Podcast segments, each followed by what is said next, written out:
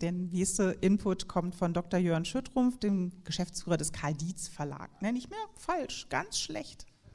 Oh, dann gibt es aber noch eine Internetseite, die nicht geändert ist. Aber dann müsstest du das selbst nochmal korrigieren. Auf jeden Fall kommt jetzt der Blick quasi auf die ostdeutsche Perspektive. Okay. Ja, schönen guten Abend, vielen Dank. Nein, den Dienstverlag habe ich vor gut einem Jahr äh, meinen Nachfolgern übergeben. Äh, ich bin jetzt in der Fokusstelle Rosa Luxemburg, äh, in der Luxemburg Stiftung. Äh, aber das ist letztlich nicht so wichtig. Äh, ich habe mir eigentlich ein Nicht-Thema hier zuweisen lassen, äh, weil 1989 spielte die Revolution von 1918 so gut wie gar keine Rolle. Das lag, wir hatten im Kopf die sowjetischen Panzer am 17. Juni, wir hatten im Kopf die Ereignisse in Budapest 1956, die Ereignisse 68 in Prag und vielleicht noch den Kriegs, das Kriegsrecht 81 äh, in Polen, aber an 1918 dachte eigentlich kaum jemand. Es gibt ein paar Bilder mit Plakaten, wo Leute 1848, 1918, 1989 geschrieben haben, äh, aber das waren wirklich die Ausnahmen. Äh, es war eine Revolution gegen die Herrschaft der SED und äh, alles, was sozusagen äh, in der SED-Propaganda äh, als Legitimation benutzt worden war, und dazu gehörte natürlich die Novemberrevolution, war einfach kontaminiert und es war kein Bezugspunkt äh, für äh, die äh, Ereignisse 1989. Allerdings äh, gab es eine ganze Reihe von Parallelen zwischen 1980, 1918 und 1989. Die waren jedoch den Handelnden nicht klar. Das muss man ganz eindeutig sagen. Äh, beiden Revolutionen waren diktatorische Regime vorausgegangen. Wir hatten zum einen äh, eine Kriegsdiktatur äh, in Deutschland, äh, ist 1918, die im Wesentlichen sich 1916 voll etabliert hatte. Äh, und äh, wir hatten die Diktatur des Proletariats offiziell in der DDR, die tatsächlich auch eine Diktatur war. Und das Problem war, dass sich eine Opposition nicht artikulieren konnte. Und zwar in der Zeit des Kaiserreiches, während des Krieges, gab es zwar einige linke Publikationen wie die LVZ oder das Mitteilungsblatt hier in Berlin der USPD die Arbeiterpolitik in Bremen und den Stuttgarter Sozialdemokrat, der ein Spartakusblatt war, und die Breitscheidsche sozialistische Auslandspolitik, aber die standen alle unter Zensur. Also dort fand sozusagen keine wirklich offene äh, äh Opposition äh, statt, aber es war immerhin etwas linke Presse da. Äh, während äh, die eigentliche, äh, der eigentliche Klartext wurde in den illegalen Publikationen der Spartakus-Gruppe, also in deren Flugblättern und äh, in den politischen Briefen, beziehungsweise dann ab 1916 in den sogenannten Spartakus-Briefen, die natürlich nur Spartakus hießen. Äh, dort wurde sozusagen ganz deutlich die Opposition, aber das waren illegale Blätter. In der DDR hatten wir keine oppositionellen Zeitungen, nicht mal welche, die zensiert waren. Und dort beschränkte sich es auf äh, illegale Medien, der Telegraph und äh, Samizdat und äh, anderes. Also wenn man jetzt nicht die Weltbühne und die Wochenpost als äh, oppositionelle Blätter zählen will, was ich nicht machen würde.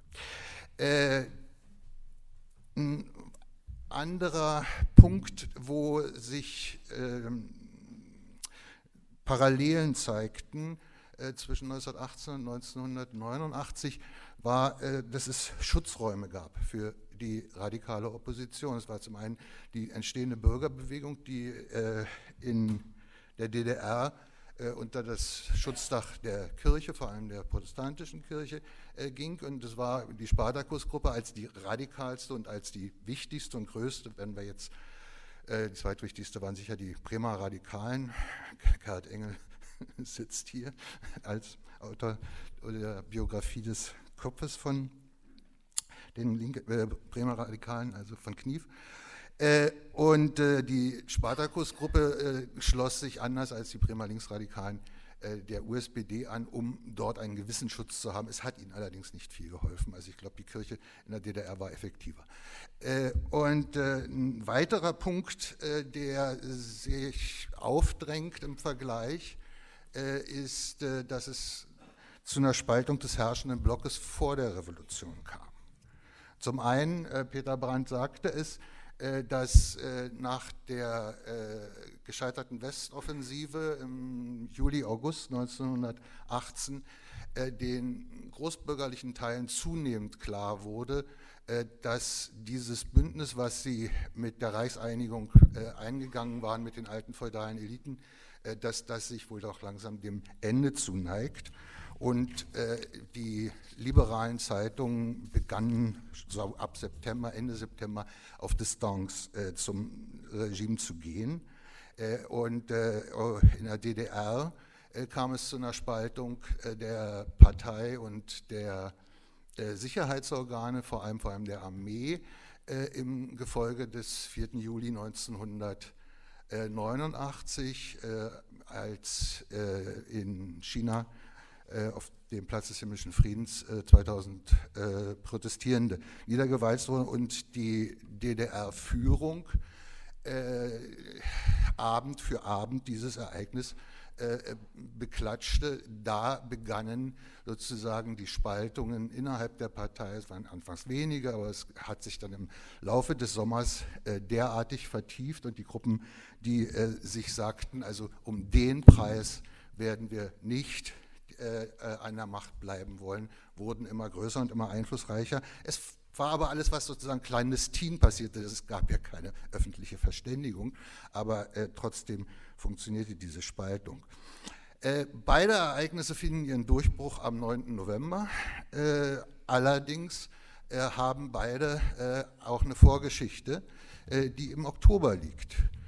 Auch das ist frappierend, also ab dem 3. Oktober 1918, Peter Brandt sagte es, äh, geht äh, die äh, Diktatur, die Militärdiktatur langsam zu Ende und es wird durch eine parlamentarische oder parlamentarisch abgestützte Regierung aus der späteren Weimarer Repub ähm, Koalition eine neue Regierung unter Prinz Max von Baden.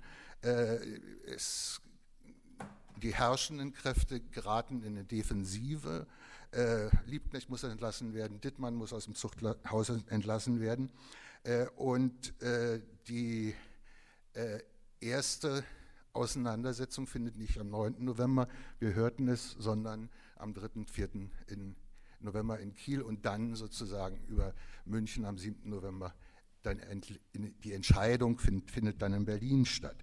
Äh, das äh, Ähnlich ist der Verlauf äh, in der DDR. Äh, dort haben wir am 7., 8. Äh, Oktober die schweren Auseinandersetzungen hier in Berlin, in Leipzig, in Plauen. wir haben dann wahrscheinlich die Entscheidung am 9. Oktober 1989 in Leipzig, als nach allem, was wir wissen, ja offensichtlich mit Waffengewalt vorgegangen werden sollte, was dann unterblieb. Äh, und äh, dort äh, dreht sich sozusagen diese, diese Situation nach dem 9. Am 18. Oktober ist Honecker nicht mehr zu halten und am 27. Oktober gibt es die Amnestie für alle Flüchtlinge und Demonstrationsteilnehmer. Und der Höhepunkt ist dann der 4. November hier auf Malex, wo klar ist, dass also nichts bleibt, wie es war. Äh, beide Revolutionen, also beide 9. November oder auch die, Revolution, äh, die revolutionären Vorgänge davor, äh, sind relativ friedlich. Also wir haben in, wir haben in der Maikäferkaserne werden drei Leute beim Sturm kommen da zu Tode. In der DDR gibt es auch Tote, aber das gibt keine wirklichen Straßentoten. die, dort geht dann aber auch schon die Entwicklung auseinander. Ab dem 6. Dezember äh, wird dann, also diese deutsche Revolution, 6. Dezember 1918, wird, geht dann in Gewalt über und äh, in ja, konterrevolutionäre Gewalt. Äh, ja, und last not least äh, äh, entstehen äh, neben den staatlichen äh, Institutionen und neben den Parteien äh, in beiden Revolutionen Parallelstrukturen. Äh, wir hörten die Rede zum einen in der Revolution 1918 und die runden Tische im Winter 1989, 90, die sich dann mit den Wahlen im März wieder auflösen, aber die sicher für den friedlichen Verlauf nicht unwichtig waren. Am Ende haben wir auf beiden, nach beiden Revolutionen parlamentarische Republiken. Äh, allerdings haben beide den Nachteil, dass weder die Weimarer Republik als Republik erkämpft worden war, sondern mehr doch ein Weichen der feudalen Eliten war, denn ein, eine starke republikanische Bewegung ja, und äh, der Osten schließt sich halt einer bestehenden Republik an. Äh, auch das vertieft nicht unbedingt. Äh, wie viel Zeit habe ich denn noch? Hm, bisschen habe ich noch? Okay. Vier Minuten. Okay. Äh, falls es mal wieder in Deutschland eine vergleichende Revolutionsgeschichtsschreibung geben sollte, äh, äh, dann glaube ich, wäre ein Vergleich, ein wissenschaftlich betriebener Vergleich zwischen diesen beiden deutschen Novembern äh, möglicherweise produktiv. Äh, wir hatten äh, eine vergleichende Revolutionsgeschichtsschreibung in Frankreich, in der Sowjetunion und vor allem in der DDR in Leipzig äh, unter Walter Markov und Manfred Kossock. davon ist nichts übrig geblieben. Äh, und äh, ich glaube, wenn wir uns künftig weiter mit Revolutionen beschäftigen wollen, wäre das ein Faden, äh, an dem man nochmal anknüpfen sollte.